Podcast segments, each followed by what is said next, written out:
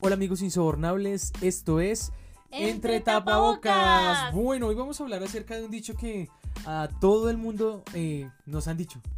¿no? Sí, ¿cuál Sí, es? ¿Cuál sí, es? ¿Cuál es? Ok, terco como una mula.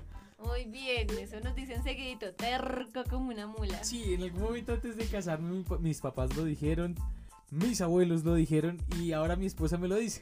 Entonces ahí sí, ese dicho continúa vigente en nuestras vidas. Pero ¿cuándo nos llaman así? ¿No? Cuando ya la, La embarramos. exacto. ¿Y cuándo la embarramos? Cuando, Cuando somos, somos tentados. Ok, entonces partimos de una verdad, es, es que todos somos tentados, ¿no? Y a veces somos tentados a hacer lo bueno y también a hacer lo malo. Pero bueno, ¿cómo podemos distinguir lo bueno de lo malo? Porque realmente esa parte es difícil. Hay muchas cosas que nos parecen buenas y hay otras cosas que decimos no, nos parecen malas. Y de pronto podemos entenderlo porque o nos afectan o no nos afectan, ¿cierto? A veces pareciera que lo bueno es todo aquello que no nos afecta, lo malo es todo aquello que nos afecta. Pero también sucede que también es malo si afecta a las personas que apreciamos o a cualquier otra persona. Porque es que todo en esta vida tiene consecuencias. Total, total, pero a veces creemos que estamos haciendo lo bueno y está mal. Y a veces creemos que estamos haciendo lo malo y está bueno. Entonces, aquí es ¿Cuál donde vamos. Exactamente, o el señor Chapulín Colorado. Pero, eh, y, a ve- y creemos en serio, creemos en serio que estamos haciendo las cosas bien, pero está- no las estamos haciendo tan bien en su totalidad. Pero, ¿qué hago cuando soy tentado? Bueno, para eso debemos eh, decir antes que para saber bien que algo es bueno o malo, para los que seguimos a Cristo sabemos que la palabra de Dios nos da una idea muy grande para nosotros entender cómo funciona el mundo, cómo funciona de antemano lo que es bueno y de antemano lo que es malo. Y para eso nos da unos consejos muy interesantes que podemos encontrar siguiendo el texto de Deuteronomio capítulo 7 versículo del 1 al 26. Y el primer consejo que nos da de, bueno, ay, ya estoy ahí metido embarrado hasta las orejas, ¿qué hago cuando ya soy tentado? Así que, ¿cuál sería ese primer consejo? Decide de antemano qué hacer cuando seas tentado. Hay un dicho que dice, las mejores batallas son las que se evitan. Total, exacto. Y, y ahí es donde empezamos a ver cosas y es donde tú solo, ella sola, casa sola, para hacer la tarea de biología. Pues no, ya sabemos qué es lo que va a pasar. Total, sí, Por favor, activemos ese botón de discernimiento. Y a veces es más fácil leer un meme que las páginas de toda la Biblia. Pero es mejor fundamentar nuestras decisiones en la Biblia que por un meme. Y fuerte, fuerte, porque la verdad es que las únicas tentaciones no son las sexuales. También son de pronto dejarnos influenciar por algo que no es correcto. Dejarnos influenciar por algo que tiene una verdad a medias. En vez de fundamentar todas nuestras decisiones en una verdad completa como lo es la palabra de Dios. Sí, y ahí es donde también nosotros empezamos a mirar que nuestra opinión es un revuelto de todo lo que el mundo dice, pero no tenemos la convicción de lo que dice la Biblia y qué es lo que Dios dice respecto a, a esas cosas que tenemos que tener discernimiento y obviamente tenemos que tener claro sobre el, momento de la tentación. Entonces todo el mundo empieza a dar consejos, todo el mundo empieza a decir qué hacer, cómo hacerlo, el yoga, qué ponernos sobre, eh, no sé, los pies de punta, bueno, infinidad de cosas que, que el mundo nos dice y es ahí donde realmente tenemos que ver si nuestra opinión está basada en la Biblia y en lo que Dios dice. O si simplemente está basado en una opinión que ni siquiera es nuestra, sino una que compartimos muchas veces y que se convirtió en una opinión pública, una opinión del común, ¿verdad?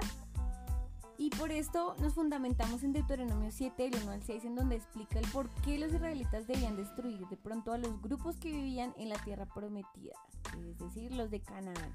Resulta que los de Canaán tenían muchas prácticas, muchos dioses ajenos, muchos dioses que no eran Dios, que no eran Jehová, y pues por eso Dios les dice, no, pues todo lo que no te sirve, por favor, que no te estorbe. Todo lo que te, no te permita, pues crecer en, en espiritualmente, todo lo que no te permita, pues quítalo de una vez porque te está dañando, te está afectando. Ahí es donde activamos nuestro botón de discernimiento para no ser tercos como una mula. Sí, y, y empezamos a ver otro, otro segundo eh, consejo que nos da aquí la Biblia y es dar prioridad a tu relación personal con Dios. Y es aquí donde les vamos a dar malas noticias porque la relación a distancia no va. Sino que... Uy, ¿cómo lo lo sentimos, los que tienen por allá una relación entre internacional. Sí, sí, que están enamorados por ahí, no sé, de, de ira- iraní o algo así, no mentiras, estoy molestando. Y es que no tenemos que someternos a una relación a distancia. Podemos tener una relación cercana, cálida, agradable. Y por eso es importante darle prioridad a nuestra relación personal con Dios. Una relación cercana y no distante. Porque no hay problema en que una relación empiece siendo distante. Pero hay problema cuando la relación sigue, continúa y permanece distante. Y para eso debemos saber quién es Dios. Y como dirían los abuelos, y es que Dios no nació ayer, es más, no nació, Él nos vio nacer a todos. Él es eterno y en su eternidad sabe lo que nos conviene. Y eso nos lleva a Deuteronomio 7, del 7 al 11, donde nos cuenta que ese Dios que sabe lo que nos conviene, escoge al pueblo de Israel como su pueblo y para ello les pide que obedezcan sus mandamientos para evitar las consecuencias de hacer lo malo, porque es que definitivamente todas las cosas tienen consecuencias, así sea una decisión pequeña. El que obra bien, recoge bien, así es de sencillo. Eso me recuerda, me hace pensar y recordar en alguna película específica donde mencionaba, no sé si se la vieron, el caso de Benjamin Button, en donde resulta que él menciona y cuenta la historia de cómo si una mujer hubiera salido temprano de su casa, hubiera cogido un taxi que lo hubiera llevado directamente al punto donde tenía que llegar, pero por el contrario, resulta que por no tomar esa decisión de salir temprano, tomó un taxi diferente, llegó tarde al lugar y hubo un accidente y la persona que más amaba tuvo ese accidente. Así que sí, todo lo que hacemos tiene una consecuencia, todo lo que hacemos nos conecta con otra persona que sufre esa consecuencia y por eso debemos dar nuestra prioridad en relación a esa relación personal con Dios, porque solo Dios conoce lo que puede ser mejor, lo que nos edifica y lo que no, y a través de su palabra lo podemos entender, a través de ese discernimiento que nos da a través de su Espíritu Santo, que toca nuestra vida y nos hace entender esas palabras que cobran vida en lo cotidiano y para poder decidir así qué es bueno, qué es malo para ti o para mí. Tal vez tú estés pensando ahorita en una decisión y tienes que tomar una decisión que piensas que no es trascendental. No sé, ese novio, esa novia, Sí, esa persona que ahí está para ustedes. el yerno, ah, mentira, no, el- el- los sueños, la carrera, tantas cosas que tenemos que tomar decisiones, coger un bus, irse a pie, ponerse una camisa, no ponérsela, tomar, ponerse un vestido, no ponérselo, peinarse de tal forma o no peinarse de tal forma, son cosas pequeñas que parecen completamente insignificantes, pero si depositamos nuestra confianza en Dios, pues ahí es donde vamos a salir librados de muchas cosas, evitándonos muchas cosas. Y esto nos lleva al tercer y último consejo respecto a la tentación y a todo lo que estamos hablando y es que depende de Dios para vencer la tentación. Claro, y es que sabemos que en Deuteronomio 7, del 17 al 26, nos habla de que definitivamente si los israelitas hubieran seguido como esos consejos de Dios, esas normas y mandatos de Dios, pues Dios los habría bendecido muchísimo, ¿sí? Y tal vez en el momento no parecía tener sentido, pero cuando le entregamos a Dios nuestras decisiones, al final nos damos cuenta que todo cobra sentido.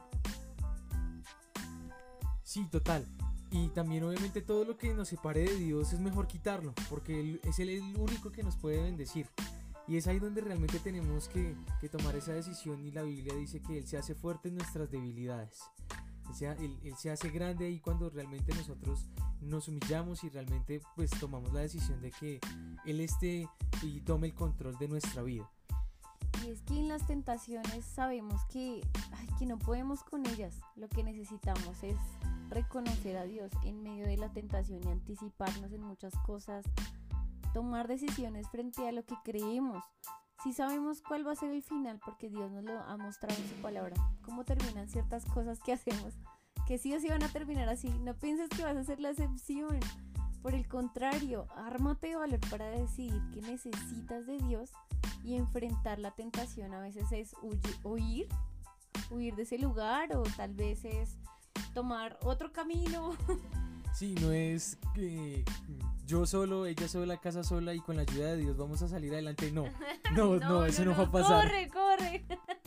Tú puedes, corre. De verdad, dependamos de Dios para vencer la tentación. Reconozcamos que no podemos si no es por Él. ¿Sí? Yo creo que muchos en el noviazgo se vivieron tentados, así como nosotros también. Sí, total, sí. Nos sentimos tentados en algún momento de, de, en vez de esperar, adelantarnos a lo que Dios sabía que era para un momento especial. Y, y realmente si no hubiera sido por la fortaleza de Dios, pues realmente no habríamos podido llegar acá a nuestro matrimonio y hacer las cosas al derecho, ¿verdad?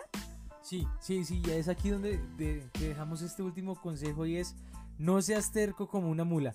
Por favor, no sigamos siendo tercos como una mula, porque no solo se aplica al sexo, se aplica tantas cosas en nuestra vida. Por favor, no seas terco como una mula. Dios te bendiga y recuerda que eres bienvenido a casa.